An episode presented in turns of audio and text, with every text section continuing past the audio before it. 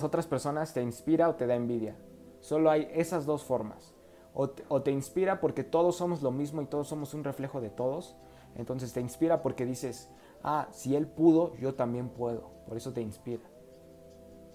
Y hasta con más autoestima, ah, si él pudo, yo puedo el doble, yo puedo el triple. Porque, porque tengo autoestima y porque sé que puedo.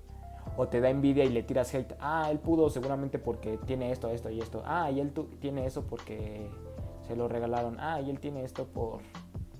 O sea, tirando hate y tirando mierda. Entonces, ¿cuál de las dos haces tú? Hasta hay personas que me inspiran a no hacer las cosas. Si, un, si una persona eh, le pone a su coche, le pone a su coche mil stickers, ya me inspiró a no hacerlo. Pero jamás, jamás, jamás me van a ver a mí escuchar un, ah, ese es un güey pendejo criticando a lo, a lo idiota o, con un sentimiento de envidia, jamás. Porque es un, no me ayuda para nada, simplemente es un pensamiento mediocre y es un pensamiento que te que no es grato, que no, que no te lleva a nada. Entonces, tú decides qué haces con las personas, con las, con las, con la gente con, que te rodeas o con la que te topas o con la que te cruzas. ¿Te inspira o les tienes envidia?